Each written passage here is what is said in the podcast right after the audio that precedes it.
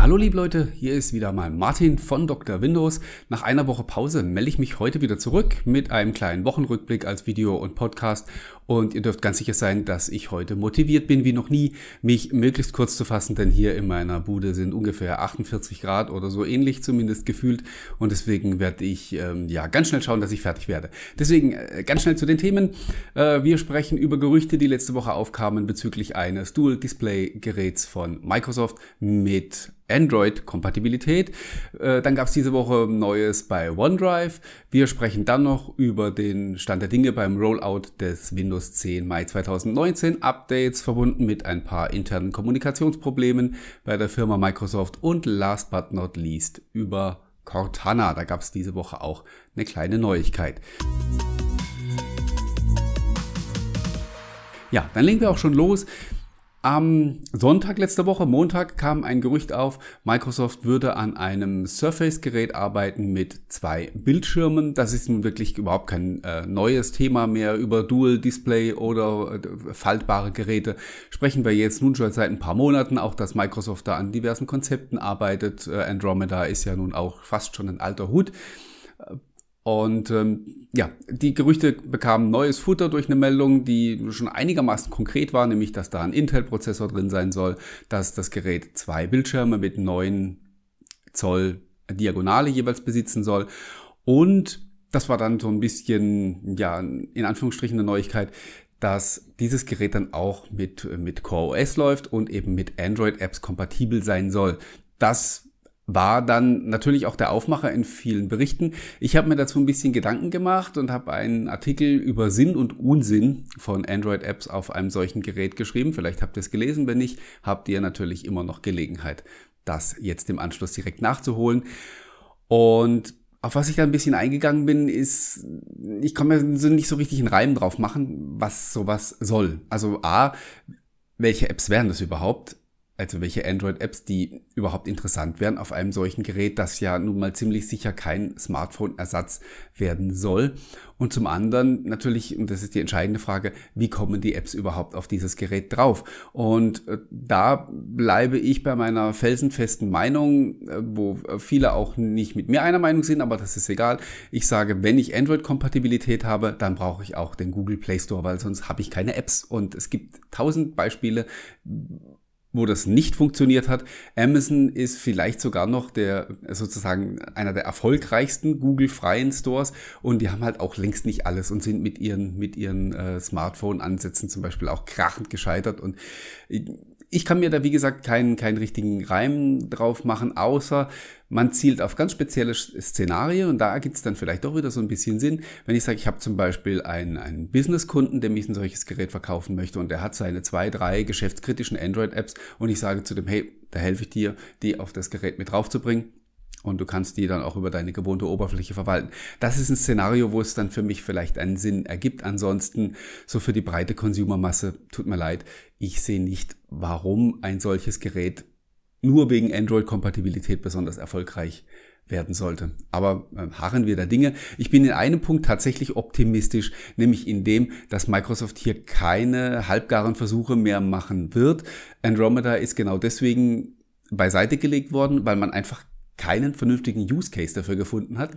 Wir finden hier keinen Hebel, mit dem wir dieses Gerät und dieses Konzept so richtig vermarkten können. Und ähm, ja, der Nachfolger von Andromeda heißt Centaurus und dem wird es genauso gehen, bin ich fest von überzeugt. Wenn Microsoft keine richtig gute Idee hat, wie sie das Ding am Markt platzieren, dann lassen sie es sein. Und das ist dann auch hochgradig vernünftig. Auch wenn das natürlich ja für uns Fans und Enthusiasten, die sowas natürlich dann sowieso kaufen, egal wie sinnlos oder sinnvoll das ist, ist es dann natürlich schade, wenn sowas nicht kommt. Aber ähm, ich denke, das ist eine, eine Lektion, die Microsoft inzwischen gelernt hat, dass man ähm, nichts mehr versucht, was irgendwie von Anfang an schon äh, keine wirklich vernünftigen Erfolgsaussichten hat.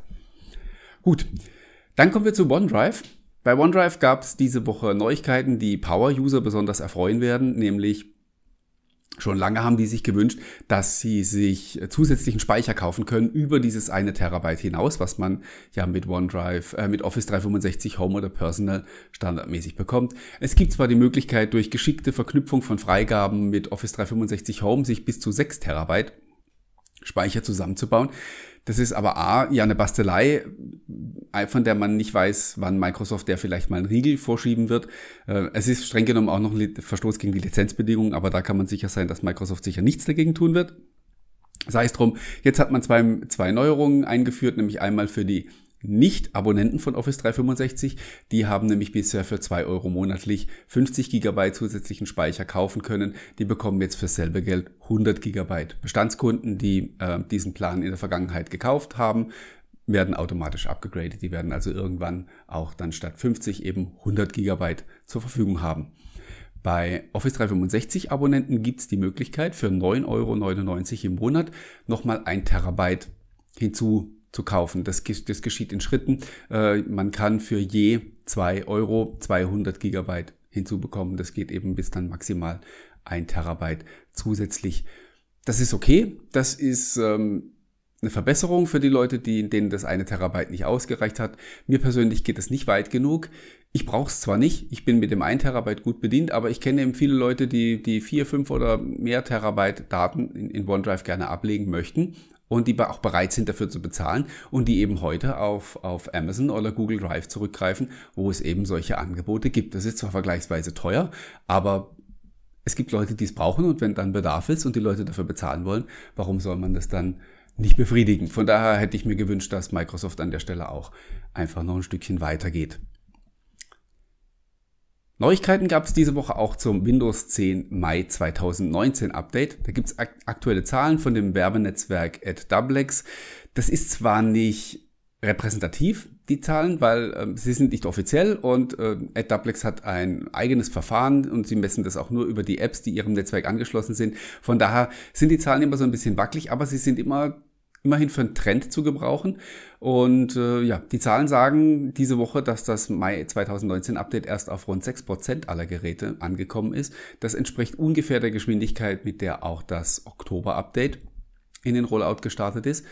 Wie das endete, wussten wir. Das Oktober-Update ist Ende, letzten Endes nur auf knapp 30 Prozent aller Geräte gelandet und wird jetzt eben schon wieder durch das Mai 2019 Update abgelöst. Da droht so ein bisschen Fragmentierung, wenn man sich das anschaut. Andererseits ist es so, dass die Version, mit der jetzt noch die meisten Leute unterwegs sind, nämlich das April 2018 Update, die Version 19.03, die läuft im November aus dem Support. 60 Prozent der Windows 10 Nutzer sind damit noch unterwegs und die müssen bis November umgestellt werden. Man kann also davon ausgehen, dass Microsoft hier in den kommenden Monaten beim automatischen Update auf die Version 19.03 dann doch nochmal den, äh, den Hebel umlegt und da nochmal richtig Gas gibt, um die Verteilung entsprechend zu pushen. Gleichwohl kann ich mir kaum vorstellen, dass das in fünf Monaten gelingt. Aber warten wir es ab. Es ist bis jetzt ja auch erfreulich ruhig. Es gibt zwar immer noch ein paar Bugs in dem Mai 2019 Update, aber nicht mehr als üblich und auch nicht weniger, als wir immer haben werden. Da darf man sich keine Illusionen hingeben. Von daher sieht eigentlich ganz gut aus und jetzt schauen wir mal, wie die Sache läuft. Was man natürlich damit sofort verbindet, ist die Frage, was kommt denn als nächstes? Nämlich das Update mit dem Arbeitstitel 19H2, also das Herbst-Update für Windows 10, von dem wir aktuell noch gar nichts wissen, außer dass es auf jeden Fall kommen soll wir wären, wenn die Dinge so laufen würden, wie das im Insider-Programm normalerweise üblich ist, dann wären wir jetzt schon mitten in der Vorschauphase. Es wären sogar schon fast alle Features drin und wir würden uns schon so langsam in Richtung Stabilisierung bewegen. Das ist so, ähm, wie es in, in der Vergangenheit gewesen ist. So in den letzten zwei Monaten wird eigentlich nur noch Feinschliff betrieben und Bugs gefixt, bevor dann ähm, ja, so im September die Finalisierung erfolgt und im Oktober der Rollout startet. Jetzt sind wir davon noch ja, acht bis zehn Wochen entfernt und wissen gar nichts. Und was wir wissen oder was ich weiß aus internen Quellen von Microsoft ist eben das, ähm, dass es hier intern ganz schön üble Kommunikationsprobleme gibt, weil ähm, das Insider-Team sitzt im Bereich von Joe Belfiore, der so für den Bereich User Experience verantwortlich ist. Die Windows-Entwicklung läuft aber bei Scott Guthrie, der die ganzen Cloud- und Plattformthemen macht. Und die schotten sich so ein bisschen ab, die kochen ihr Süppchen und sagen niemandem eigentlich, was sie gerade tun und was sie als nächstes vorhaben. Und das ist natürlich problematisch, weil auf der anderen Seite sitzt das Insider-Team mit ein paar Millionen Insidern im Rücken, die ja an den ziehen und sagen, hey, was ist denn los? Wie gibt uns mal Informationen? Wie geht's denn weiter? Und die können nichts sagen, weil sie halt selber auch nichts wissen. Und das ist ähm, ja eine sehr unschöne Situation, von der ich hoffe, dass sie die bei Microsoft äh, ganz schnell wieder in den Griff kriegen, weil sonst äh, landen wir wieder in Zeiten, wie das mal früher unter Steven Sinowski war, der dann äh, Windows 8 verbrochen hat, sage ich mal, und äh, ja, als Belohnung dafür ja dann auch gehen durfte. Ja, last but not least sprechen wir noch kurz über Cortana. Die ist diese Woche als App im Microsoft Store aufgetaucht. Ein weiteres Indiz dafür, dass äh, Microsoft immer mehr Komponenten, die in der Vergangenheit äh, standardmäßig in Windows 10 enthalten waren, eben da rauslöst und sie separat entwickelt. Äh, Microsoft Edge ist ein populäres Beispiel dafür. Cortana ist das zweite. DirectX zum Beispiel kommt auch als Komponente in den Store, wird also künftig auch unabhängig vom Betriebssystem aktualisiert werden können. Das ist so alles, was so in die Richtung Modularität geht. Ist es dann auch natürlich aus technischer Sicht, hat es seine Vorteile.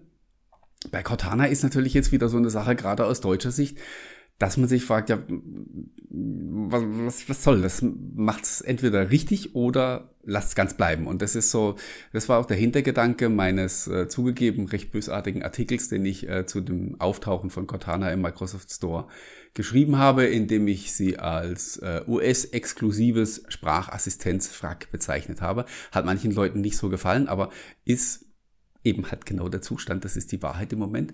Und von daher sage ich auch, also wenn man das als Komponente macht, wenn man es rausnimmt und nur noch als, als App pflegt, dann kann ich gerade für die deutschen Nutzer sagen, dann Microsoft macht es dann bitte richtig, dass das in der deutschen Version auch wirklich zu gebrauchen ist. Oder lasst so, wie es im Moment in der Beta-Version auch ist, nämlich dass man die App in der deutschen Version erst gar nicht installieren kann. Spart uns jede Menge Ärger.